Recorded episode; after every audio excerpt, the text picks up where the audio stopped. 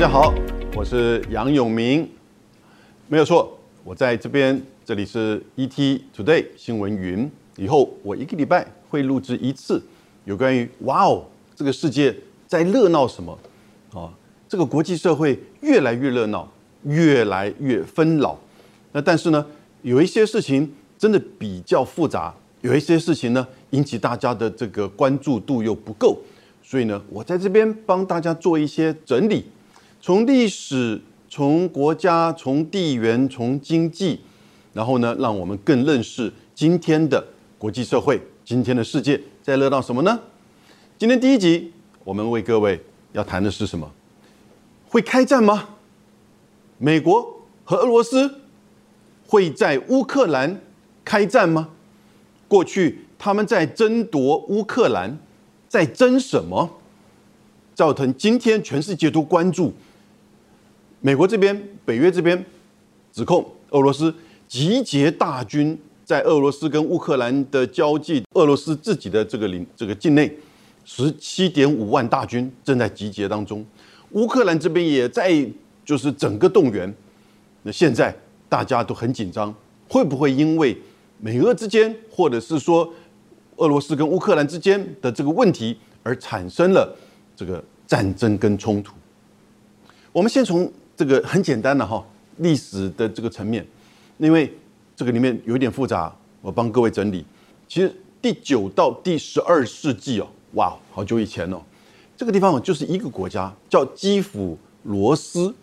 它就在基辅。今天这个乌克兰的首都就叫基辅啊。那这个基辅罗斯在当时呢，涵盖多大的范围？大概就是现在的乌克兰、白俄罗斯还有俄罗斯的这个范围。俄罗斯当然指的是。在欧洲大陆的这一块，到了十二世纪之后，什么事情？蒙古人打来了，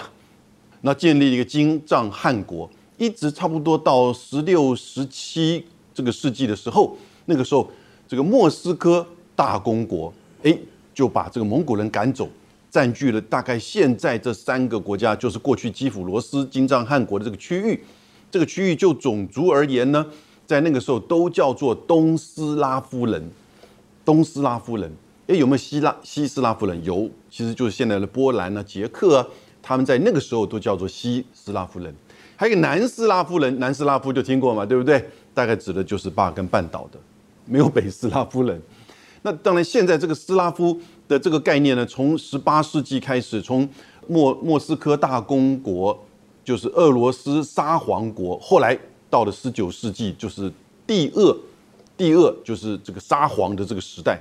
他大概治理的这个范围哈，大概就涵盖现在的俄罗斯、白俄罗斯、乌克兰，以及一直到一些这个东欧到南欧的这个区域。所以呢，那个时候我们念历史的时候，不是大家在英国在扩张的时候，特别针对中东，以及在中东还有一个帝国叫做鄂图曼帝国，就现在的土耳其这三个国家，那个时候。很久以前还打过一场一八七一年的时候的克里米亚战争，就历史上真正的这种现代战争的那种战争曾经发生过。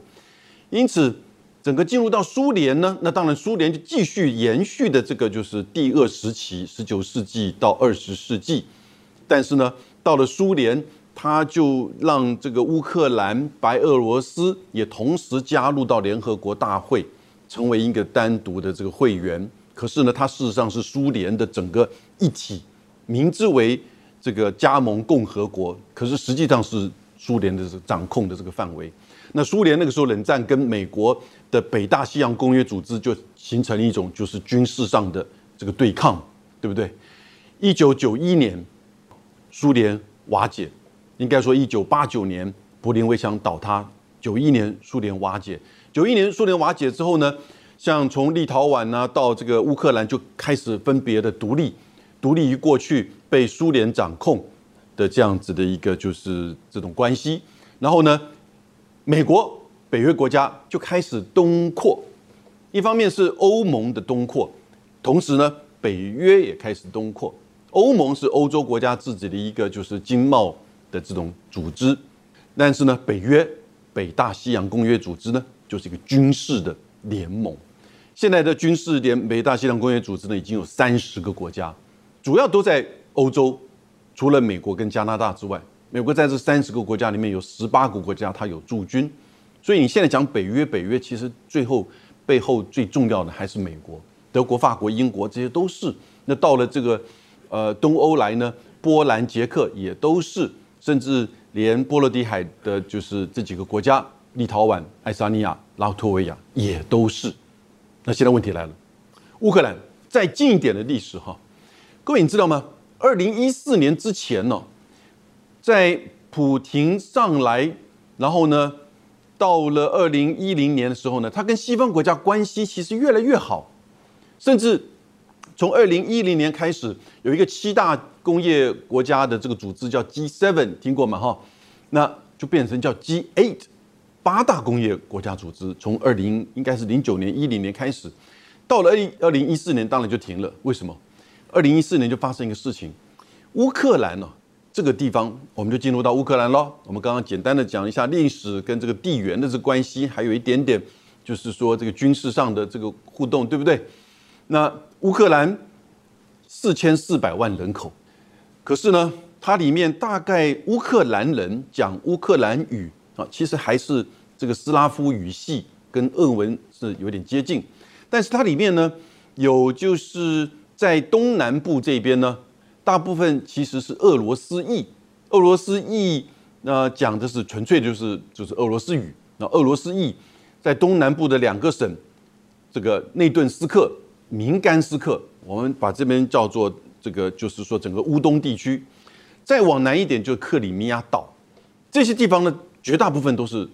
俄罗斯人。所以乌克兰呢，从独立从二零一。这个一九九一年呢，一直到二零一四年，每次的这个选举就出现了一个整个东部就是支持俄罗斯这边亲俄罗斯的，西部这边呢就是支持一个亲西方亲北约或者是欧盟的，你就看到他那个得票，呃，亲欧盟的人在亲俄罗斯这边得票率是百分之十以下，那倒过来这边也一样是不受支持，那但是因为俄罗斯对乌克兰的影响很深，所以。他持续的，就是说，在几个这个总统啊，都是采取一个比较平衡，也就是在莫斯科跟华盛顿之间的平衡。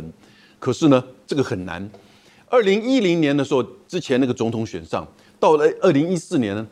他他是一个合法选上的总统，民主这个程序选上的总统。可到了二零一四年，因为他拒绝签署跟欧盟的一个协议，结果呢，就引发橘色革命。橘色革命的时候呢，就开始有一些比较暴力的这个冲击。后来他逃离首都，然后呢，国会这个时候呢，亲俄罗斯人的这些国会议员也都离开了。所以呢，也就是以西乌克兰西部这边为主导的呢，国会就把这个前任那个总统亚努科维奇呢给废掉，然后呢，重新要定一个三个月之后再重新选总统，然后呢，这个决定要加入到欧盟。所以这个时候就出现一个问题了，也就什么意思呢？从俄罗斯的角度。从普京的角度，从古至今，我们现在从他们角度来看哈，从古至今，乌克兰是他的势力范围，是他的生存空间，不管种族也好，或者是说他的经济也好或军事也好，那也是他觉得至少到了冷战结束之后啊，是他跟西方跟北约之间的一个缓冲区，是一个安全区，也就是因为他没有加入到这个北约，所以呢。也就维持了中间那个缓冲，可是现在乌克兰在二零一四年要转向了，要希望能加入到欧盟，加入到这个北约，所以他就觉得好像北约跟美国这个军队到我的家门口来了。那当然你要知道，俄罗斯啊，从古至今，它就有那种地缘上的极度不安全感，因为你看他过去被东方来的蒙古人给打，被南方来的就是说这个。鄂图曼帝国以及英国后来的这个一次大战、二次大战的时候呢，是德国，对不对？所以他就觉得说，他的边境呢一直有一种不安全感。不安全，你面对不安全感是怎么办？一方面，你当然可能就是说要去结盟，或者你自己要强大；另外一方面呢，你就去确保你的周边受到你的这个控制。这是过去历史上在就是说俄罗斯跟这个欧洲国家之间的这个冲突到现在的一个大概是这个血泪史，这是一个很难去避免的话题。可是呢，这一次二二零一四年之后呢，乌克兰就转向美国转向北约，后来越来越多美国的军队、美国美国的军售、美国的这些呃相关的演习就开始在乌克兰、在波罗的海、在黑海。那我们现在换另外一个角度来看，从华盛顿或者是说从巴黎、柏林、德国、法国，那甚至波兰、捷克的角度来看，他们也觉得俄罗斯。历史上就是一个对他们要侵略的一个一个国家，尤其是对这个中欧地区要掌控，所以呢，他们就希望北约即使在冷战之后能够维持，能够东扩，往东边的这个扩张，去确保俄罗斯不会去攻打这些国家，比如说波兰、捷克或波罗的海的国家。那现在乌克兰也同样这样期盼。那乌克兰呢？呃，如果他能够加入乌克兰，是大概除了俄罗斯外。就是欧洲的第二大的这个领土的这个国家哈，它有四千四百万人口，你想想看，所以呢，他们就协助他的军事上，然后呢，在乌克兰的境内，在波罗的海它的北部，在他们的南部的黑海，就做了许多的演习。美国当然也这个演习的层次越来越提越高，也就是说，某种程度的是希望把这个安全线哦越来越逼近俄罗斯，以去确保乌克兰它的这个领土的完整。为什么？因为他觉得二零一四年呢发生一个事情，使得后来整个西方社会就制裁俄罗斯，这也是俄罗斯为什么反弹的。因为那个克里米亚，克里米亚只有两百三十万的人口，在整个乌克兰里面，你看算不多，对不对？可是克里米亚，我刚刚讲过，一八七一年发生过战争嘛，但克里米亚几乎百分之七十到八十哈都是俄罗斯裔，而过去的几次的民调。他们也都倾向认同他们是属于俄罗斯，哎，怎么会？克里米亚应该是乌克兰的领土，对不对？不对，不对。一直到一九六零年代，克里米亚是属于俄罗斯的。从以前十八、十九世纪，克里米亚一直就是俄罗斯的掌控，也都是俄罗斯人。哎，那怎么会变成这个乌克兰呢？一九六零年代，这个苏联那个时候有一个总书记啊，叫赫鲁雪夫。赫鲁雪夫就是那个一九六二年发动古巴飞弹危机要去古巴。放那个中程飞弹的那个那个俄罗斯的领导人，他为了要去拉紧就是跟乌克兰之间的关系，所以他就哎大笔一挥，哎克里米亚就从现在开始属于你乌克兰的。对他而言，属于乌克兰跟属于俄罗斯是一样，因为那个时候整个苏联都掌控了。因此，在那个时候六零年代开始，乌克兰的领土是包含克里米亚。可是呢，克里米亚在二零一四年的时候，他看到。整个西乌西的这些乌克兰族的这些人，把克里米亚就乌克兰的那个亚努科维奇呢给赶走，也就是在乌克兰里面的俄罗斯人受到了排挤了，所以呢他就举行公投，公投，那跟我们台湾那个四个公投一样，不过他投票率很高，投票率超过八成，要宣布加入俄罗斯，那普京呢就派军队进去俄罗斯拿回来。然后同时呢，乌东地区我刚刚讲那两个省就开始宣布要独立战争，从二零一四年打到现在，死了多少人？死了一万四千人，不少。一直到现在，那背后西方跟乌乌克兰一直指控说是俄罗斯在那边提供他军事援助，可是呢，俄罗斯那边说，因为你们这个种族歧视在你们境内的俄罗斯人，我是帮助我同种族的人。而且当初后来乌克兰政府跟这两个省哦共同签了一个明斯克条约，然后呢说要维持你们的高度自治，可是后来你并没有这样子尊重，为什么乌克兰又这么在乎这两个省？你干脆让它独立好了嘛？No No No，因为大好的煤矿跟一些矿产都在这两个省，也就是说经济的重脉在这边，所以呢他又不愿意让这个比较属于俄罗斯人的这两个省呢去高度自治或者是独立。因此呢，他又希望引美国的力量或者是北约的力量进来，来去抗拒可能的俄罗斯的这个入侵。那现在这个从二零一四年在乌东地区的这个战争，就打到现在一万四千人已经死亡，超过大概几十万人流离失所。那从美国的角度，从北约的角度，俄罗斯占领克里米亚，你破坏了领土完整跟乌克兰的这个主权独立，所以呢？从那个二零一四年制裁俄俄罗斯制裁的很严重啊，在贸易上，在这个经济上，在能源上，可是很吊诡的是，北约的欧洲的国家又非常依赖来自于俄罗斯的天然气以及一些部分的这个原油，所以这个关系就一直维持着一种动荡的在乌克兰的境内。然后呢，还是持续的乌东跟乌克兰政府之间的战争，美国、北约提供军事上的协助，可是呢，又不愿意乌克兰加入北约，因为他知道这个普京已经下了最后的通牒，就在上礼拜。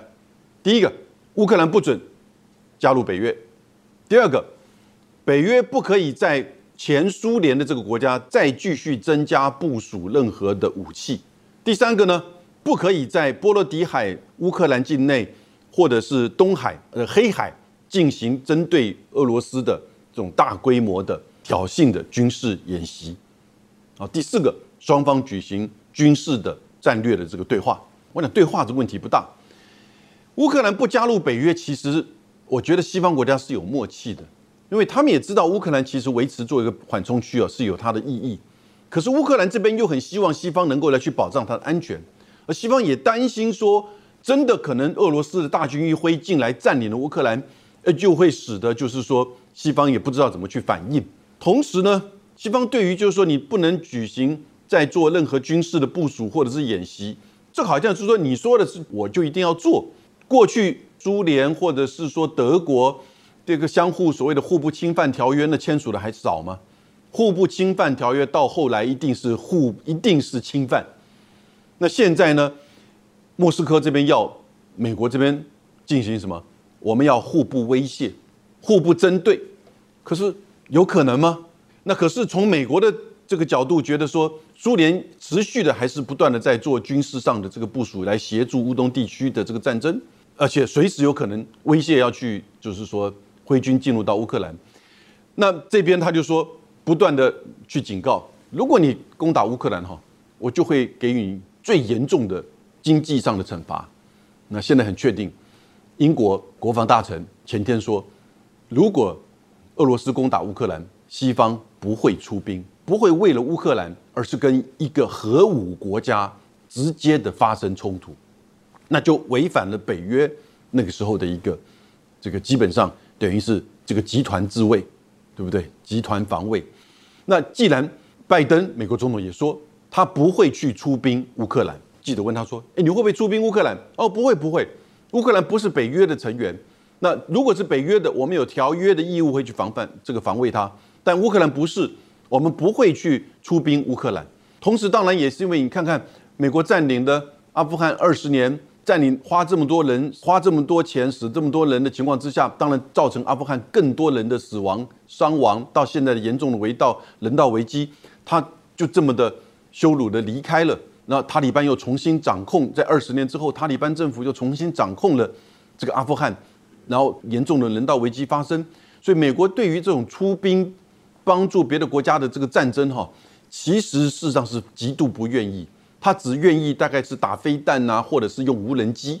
的这种方式，因为现在的科技这些已经慢慢可以取代人力了。可是你发现到，当如果是真正地面上的战争，这个目前还是做不到的。你光靠这个科技，这个另一方面是美国自己不愿意再进入到另外一个战争，另外一方面是你要针对俄罗斯，整个冷战都没有跟俄罗斯发生直接的战争，你因为乌克兰过去他的这个势力范围，愿意跟他直接冲突吗？拜登说 no，英国说 no，乌克兰是不是有被出卖了？因为一九九四年的时候哈，一九九四年就是乌克兰刚独立三年之后呢，那个时候美国、俄罗斯、乌克兰跟英国。分别签了一个叫做在匈牙利的那个首都布达佩斯备忘录。哎，这怎么回事？这备忘录什么东西？当乌克兰刚要独立的时候，你知道乌克兰那个时候境内哦，在俄罗斯时期、苏联的时期、苏联时期，在乌克兰境内部署了战略武器，有一千九百颗的弹头。当然，它还是在俄这个俄罗斯的军队的掌控之下。可是那个时候呢，既然你独立了，你就当然不可以，他也不愿意。俄罗斯的军队继续在我的这个领土里面放核子弹头，可是事实上它可以维持下来，可是他不愿意，所以美国呢就跟俄罗斯跟乌克兰就共同签了个备忘，说你把一千九百颗的这个弹头都撤销掉，或者是把它毁掉，或者是回到这个俄罗斯境内，但是呢，美国跟俄罗斯相互保证乌克兰的领土、乌克兰完整、主权独立以及不会受到侵犯。当然，显然到了二零一四年那个整个乌克兰的，就是说它的政治变动跟革命之后呢，呃，你叫它革命也可以，你叫它政变也可以，完全看你站在什么一个立场哈。如果是俄罗斯人是觉得它是政变，因为他原来的总统是民选选选上的。如果你是西方这边，你说他是革命，那但是呢，克里米亚回被这个俄罗斯占领，虽然我刚刚讲过它有它的很复杂的这个背景，但是西方人就觉得，哎，你破坏了当时你承诺的。那可是倒过来角度讲，那普京跟莫斯科也都觉得，你美军也不断的在，美国也不断的在协助乌克兰，所以现在这个冲突啊，变成有点面对面。普京直接提出来了，你要不然不可以让乌克兰加入这个北约。我觉得这一点哈是有可能的，但是呢，美国北约绝对不会接受说，你说在哪里部署军队就可以，你说在哪里不部署我就一定要遵守，他绝对不会遵守这个东西，而且他不会去减少。对于乌克兰或者是黑海的这边的军事的协助以及相关的军事演习，所以现在哈完全的在这种相互的对峙。可是会不会开战？跟各位讲，我目前的观察，直接开战的可能性不高，直接挥军进入到乌克兰的可能性也不高。但是俄罗斯可能还是会持续去协助刚才讲的乌东地区的两个省，继续的进行可能的他们的内战，争取。就是他们的独立也好，高度自治也好，因为俄罗斯觉得那个是我们俄罗斯人，而且他觉得他已经是受到了西方的这个侵犯，过去整个这个范围都是我的安全空间，都是我的势力、地缘的利益的这个范围。现在你不断的入侵到我家门口来，对不对？西方有个媒体就说了，你可以想象，俄罗斯如果派遣布置军队到西班牙的卡塔隆纳。卡塔隆来寻求西班牙的这个独立于西班牙，但也被压下来，公投也并没有过。如果他们也寻求这个独立，那俄罗斯的军队、俄罗斯的这个资源不断的进入到这个区域，西方能够接受吗？在乌克兰这个问题上，哈，我们看到的是有点像是冷战时期的那种重演，有一点 deja vu 那种过去好像东西冷战的对抗，但以前的范围更大，现在范围比较浓缩在乌克兰的这个区域。这个乌克兰因为过去的复杂的历史，跟俄罗斯、跟西方，以及它内部的种族，以及从二零一四年发生的，不管是政变，还是战争，还是克里米亚的脱离，都使得这个情势非常的复杂。到目前为止几年呢，从川普到这个拜登，拜登现在上来之后呢，你看他这一年其实对乌克兰是加大筹码的做军事上的协助。而且不断的也在做军事演习，而川普之前呢也退出了跟俄罗斯的那个叫中程导弹协议，所以呢，也就是俄罗斯就会为什么我刚刚讲俄罗斯说你不可以在前苏联的地区增加这些部署，也就是他会担心说，如果你在举例而言，你在波兰、你在捷克部署中程导弹，中程导弹大概射程范围多少？一千到三千公里。一千到三千公里就可以打到莫斯科，就可以打到莫斯科。所以，如果在波兰或者是在乌克兰境内的话，那因此他们就说我也是为我自己的安全，过去的历史这样的一个复杂走到今天，所以这也是为什么哈，到后面最后的这个结尾跟各位再进一步这个做结论跟分析的是，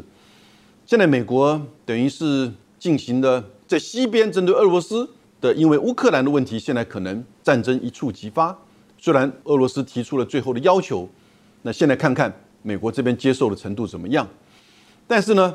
在亚洲呢，也跟中国大陆在进行竞争、对抗，甚至围堵。所以有一点好像是不是要同时打两场战争？美国人经常会说，在冷战的时候说，美国的军力可以同时打两场战争。可是真的可以吗？不可能。美国的军力可以打两场战争，但一定有一场可能会输，或两场都会输。美国当然也不愿意打两场战争。同时，当然，美国现在一场战争都不愿意，除非让无人机去打，尤其是打两场战争，还是跟两个核武国家对打，就算是代理战争，美国也不愿意。所以，他现在在亚洲这边跟中国大陆现在有一点就是降温，那个习拜会就是在降温。虽然在科技上、在人权上、在民主上还是不断的施压，因为他现在在乌克兰这个问题。面临的可能是一触即发的军事热战，欧洲国家会希望说，我们这边都要打仗，你还这边一天到晚拉着我去来对抗中国，要去这个怎么样印太战略？欧洲的国家，尤其像法国、德国这些国家比较紧张的。那美国当然也知道这个时候的这个顺序以及它的这个危险性。现在处理乌克兰的问题，我个人预测，乌克兰短期之内是不会，短期之内我讲的是三年、五年甚至十年不会加入北约。加入北约，那就是跨到踩到了俄罗斯的红线。那几乎就等于是可能会宣战，因此在不加入北约的情况之下，那乌克兰的安全如何维持？那这就需要双方的这个平衡，乌克兰自己的平衡，以及莫斯科跟华盛顿跟北约之间的一种外交的平衡。但是呢，有没有可能双方签一个互不呃威胁协议呢？照俄罗斯提出的条件的要求呢？我觉得可能性也不高，因为这种协议通常互不侵犯、互不威胁的协议，你觉得它的这种有效性又是多高呢？每一个国家过去历史都告诉我们，它随时因为这个利益的情况的变迁而被迫或者是自己主动的去改变。因此，这样子的这个作为，我觉得可能相互的增加沟通，然后呢降低冲突的这种情势，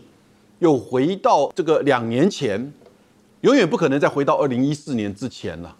克里米亚不可能还给乌克这个乌克兰的，对不对？乌东地区也永远不会跟克里米亚从此过得幸福快乐的日子，不可能。他们之间的冲突，他们之间过去虽然是一个国家，但经历过这样子的一个，其实必须要讲，那个时候西方国家、欧洲对于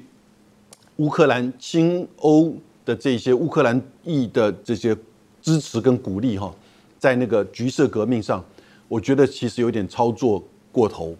而没有顾虑到一方面乌克兰内部错综复杂的种族、经济跟它的历史，另外一方面没有顾及到那个时候的俄罗斯，以为说俄罗斯还很弱。二零一四年俄罗斯其实已经并不弱了哈，当然这几年虽然俄罗斯的这个军事的发展哦更加速，那普京呢？又有他的政治上的，在二零一四年有政治上的这个挑战。那同时呢，俄罗斯这个时候跟西方的关系也不错，以为说就在这个时机点，可以把整个北约东扩到乌克兰，就把真正俄罗斯给，就是说在俄罗斯的家门口画一道最这个严峻的防线，那就是整个北约放在那边，这个俄罗斯就动都不敢动。当初的规划是如此。但显然太过于这个乐观，没有想到现在这个情势变得很复杂，而普廷的这种强势哈，当然普廷强势，我觉得是可以理解的。全他而对他的角度而言，你已经在我家门口做这样子的威胁，过去的历史上